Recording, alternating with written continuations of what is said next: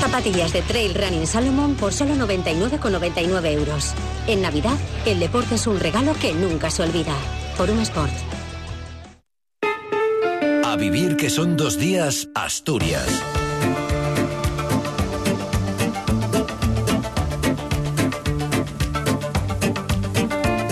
¿Qué tal? Buenos días. En este sábado 23 de diciembre que comenzamos con estos titulares. La suerte sonríe en Asturias en el sorteo de la Navidad que deja cuatro millones y medio de euros repartidos por la región. Los presupuestos autonómicos de 2024 superan el debate de totalidad, encaran la semana de las enmiendas parciales y su aprobación final el próximo día 29. Detenido en Gijón y encarcelado el autor de ocho robos con violencia, la mayoría perpetrados contra mujeres de avanzada edad. Son los titulares de una jornada en la que esperamos cielos nubosos, pero disminuyendo a poco nuboso o despejado durante las horas centrales del día, con intervalos de nubes bajas vespertinas. En estas primeras horas de la jornada no se descartan tampoco algunas lluvias débiles en el tercio oriental de la costa. Temperaturas mínimas sin grandes cambios, máximas sin cambios, salvo en un ascenso ligero en el extremo sur y heladas débiles en las cumbres de la cordillera, con vientos flojos variables. De momento tenemos 8 grados en Oviedo, en Mieres, en Langreo, hay 9 grados en Avilés y en Cangas de Onís, 10 en Llanes y en Luarca, 11 grados en Gijón. Son las 8 y 51. Regala un pantalón de montaña Ternua por solo 79,99 euros. En Navidad, el deporte es un regalo que nunca se olvida. Por un Sport. La suerte sonrió ayer a Asturias durante el sorteo de la Lotería de Navidad. No tan generoso como el pasado año, pero algo ha dejado. En total, cerca de cuatro millones y medio de euros muy repartidos por la región. El gordo, el 88.000 8 ha dejado 2 millones en cinco décimos vendidos en Oviedo, Gijón y Llanes. Entre los loteros que han repartido la suerte están los hermanos Rosa y Julio Acebal del estanco de la calle Jovellanos de Oviedo, que además de un décimo del gordo, vendieron también tres décimos de tres quintos premios distintos. Una pasada. A quien le haya tocado, después de las colas que, han, que, que si le ha tocado a alguien jugar, la, la, cola mereció la pena. Sí, es que ya no contábamos con él, estábamos como un poco desilusionados, bueno, desilusionados, a ver que hemos dado tres quintos. El segundo premio de Joncudillero, más de un millón de euros por una serie, diez décimos vendidos por María Amor Pola. Todos por ventanilla y creemos que bueno que fueron a turistas por la fecha en la que fue, porque fue vendido el 19 de julio. A partir de ahí, un reguero de varios quintos premios. En Llanes, la administración de la calle Marqués de Canillejas vendió 150 décimos del 57.421, que a razón de 6.000 euros por décimo suman un total de 900.000 euros. El resto de pellizcos se fueron a Gijón, a Oviedo, a Vilés, a Cangas del Narcea, a Pola de la Viana, Riva de Sella, Castropol, Muros del Nalón y Luanco. Cadena Ser. Gijón. Siempre en Pinturas Tenisol pensamos en nuestros clientes, pero cuando llegan estas fechas y más últimamente, sentimos la necesidad de hacerlo de una manera especial. No podemos llamaros ni veros a todos, por eso, a través de la radio y en representación de la dirección y de todos los trabajadores de Pinturas Tenisol, os deseo podáis reuniros con los seres queridos. Disfrutéis de estos días y pongáis todo el cuidado para seguir viéndonos en el año nuevo. Pinturas Tenisol os desea felices fiestas. Prepara tu Navidad en Más y Más. Por la compra de un centollo, te regalamos una botella de vino blanco verdejo mayor de Castilla, piña extra dulce madurada en planta a solo 1,59 euros el kilo. Más y Más. Os desea felices fiestas. Cadena Ser, el poder de la conversación. El proyecto de presupuestos del Gobierno del Principado para 2024, dotado de 6.300 millones de euros, dio ayer el primer paso para su aprobación en el Pleno de la Junta General. Como era esperado, fueron rechazadas las dos enmiendas de totalidad presentadas por PP y por Vox. El consejero de Hacienda, Guillermo Peláez, fue el encargado de defender el proyecto del bipartito frente a unas enmiendas que, dijo, no albergan otro objetivo político que la prórroga presupuestaria. El portavoz del PP, Álvaro Queipo, defendía la postura de su grupo y la portavoz de Vox, Carolina López, negó que sean los presupuestos más altos de la historia, sino los más caros. Les escuchamos. ¿Cuál es el único objetivo político que persiguen el Partido Popular y Vox con la presentación y defensa de estas enmiendas?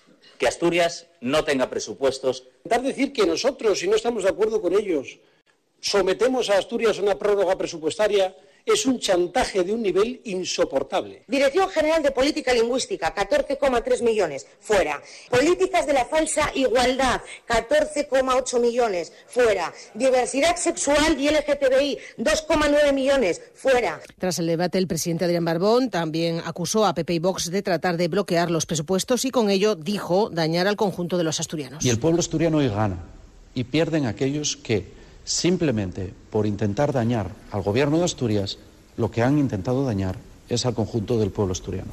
El debate de enmiendas parciales tendrá lugar el día 29 y en la misma sesión plenaria la votación final en la que la única incógnita es el sentido del voto del diputado de foro. Sin embargo, no tiene capacidad para impedir su aprobación garantizada por los votos del gobierno bipartito de PSOE y convocatoria por Asturias y por los de y por el de la diputada Covadonga Tomé del grupo mixto por Podemos. Regala un balón de fútbol Puma por solo 25,99 euros. En Navidad, el deporte es un regalo que nunca se olvida. Forum Sport.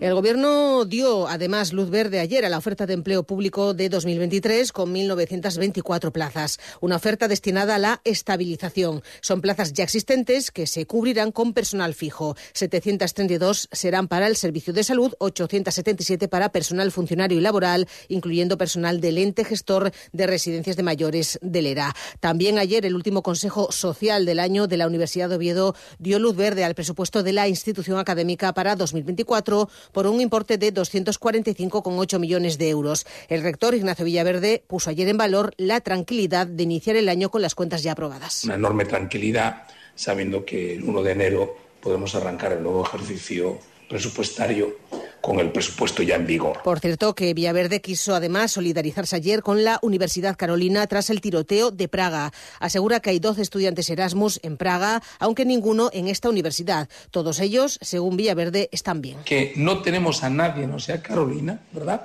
Pero sí tenemos estudiantes de Erasmus en Praga. Afortunadamente todos están bien y no nos han visto involucrados por el suceso tan, tan dramático ¿no? que hemos que hemos que han vivido, ¿no? Y detenido en Gijón un hombre de 44 años como presunto autor de ocho robos con violencia en el último mes, la mayoría a mujeres de avanzada edad. Ya está en prisión. El portavoz de la Policía Nacional es Rubén Llano. En lo referente a los robos con violencia, buscaba como víctimas a mujeres mayores. Las seguía hasta el domicilio y cuando iban a entrar en el portal se abalanzaba sobre ellas, ejerciendo gran violencia para robarles el bolso y las cosas de valor. No dudaba en tirarlas al suelo para hacerse con el botín si lo consideraba necesario. Además, el grupo de rescate de bomberos rescató ayer con el helicóptero de la entidad a un hombre herido tras resbalar y caer unos 100 metros por la nieve en el Canalón del Buey, en Quirós. El herido, un varón de 64 años, fue trasladado al Hospital Central con pronóstico reservado. Y el Principado puso ayer en servicio el vial de acceso a Balnalón, que ha supuesto una inversión de 1,2 millones. La obra forma parte del proyecto de mejora y urbanización de los terrenos liberados por el soterramiento ferroviario de Langreo. La nueva conexión desde la carretera de Pajomal hasta el área industrial busca descongestionar la carga de tráfico que actualmente soporta la entrada a Balnalón. Y hablamos de deportes. Cali González, buenos días. Buenos días. Sporting y ya están de vacaciones. Los rojiblancos se han ido al parón terceros y a dos puntos del ascenso directo y los azules décimos a tres del playoff. En cuanto al Sporting, volverá al trabajo el 29 de diciembre por la tarde y ahora la dirección deportiva busca un delantero centro para poner la guinda a la plantilla. También tratará de dar salidas a futbolistas como Inolcoto, Diego Sánchez, Axel Bamba o Geraldino. Y escuchamos al guardameta Rubén Yáñez, que ha sido elegido el mejor de noviembre por la afición. Yo contento porque más que nada es eso, un reflejo del, del trabajo que, que, se está consiguiendo. Pues muestra ¿no? el trabajo defensivo tan bueno que, que se está haciendo y, y, nada, es una motivación más ¿no? para, para seguir eh, sumando porterías a cero, que yo creo que que son objetivos que nos marcamos partido a partido y, yo creo que eso no es lo que nos va a dar ese, esa fuerza y ese empujón para, para, poder seguir arriba. Un día más tarde volverá al trabajo el Oviedo, el día 30, y de cara a su primera jornada de la segunda vuelta, que será contra la Morevieta, Carrión seguro tendrá siete bajas ya confirmadas, porque se sumaron tres más del último partido, Dani Calvo, Luengo y Bretones sancionados. Afirmó el técnico que espera recuperar a Luis Milucas y en principio también se cuenta con las altas de Paulino, Camarasa y Cazorla. Solo una derrota de los últimos 14 partidos hace que los azules sean el mejor equipo de segunda división de los últimos tres meses de competición. Igualmente, la dirección deportiva trata de buscar refuerzos. Llegarán uno o dos fichajes y uno seguro será para la zona ofensiva. Gracias, Cali. Pues con los deportes llegamos casi a las 9 de la mañana. Continúa la información, continúa a vivir, que son dos días.